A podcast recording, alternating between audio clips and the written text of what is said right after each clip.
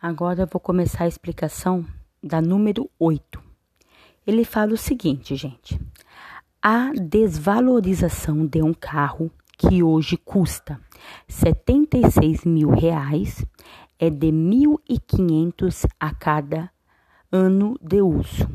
Desta maneira, qual será o seu preço após sete anos de uso? Gente, eu comprei um carro hoje, paguei 76 mil. O ano que vem ele, vai, ele valerá 1.500 a menos. Quer dizer, todo ano eu estou perdendo 1.500.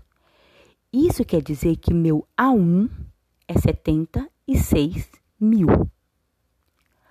A minha razão é menos 1.500. Por que menos, professor?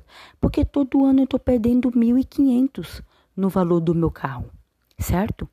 E ele falou assim: qual é o preço após sete anos de uso?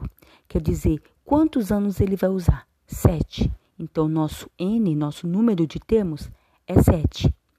E o nosso AN, que é o valor dele com sete anos, é o que vocês irão descobrir, ok?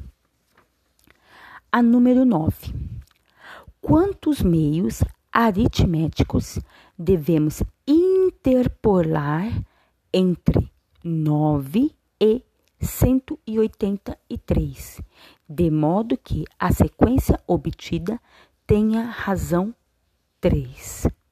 Então, ele quer dizer o seguinte: quantos números vou colocar dentro dessa PA, de modo que é, o primeiro termo será 9 e o último termo será 183.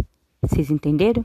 Então, o meu A1 é 9, o meu AN é 183 e a minha razão é 3. Agora vocês vão encontrar o N, ok? Gente, Boa atividade. Qualquer dúvida, me procurem, ok? Abraço.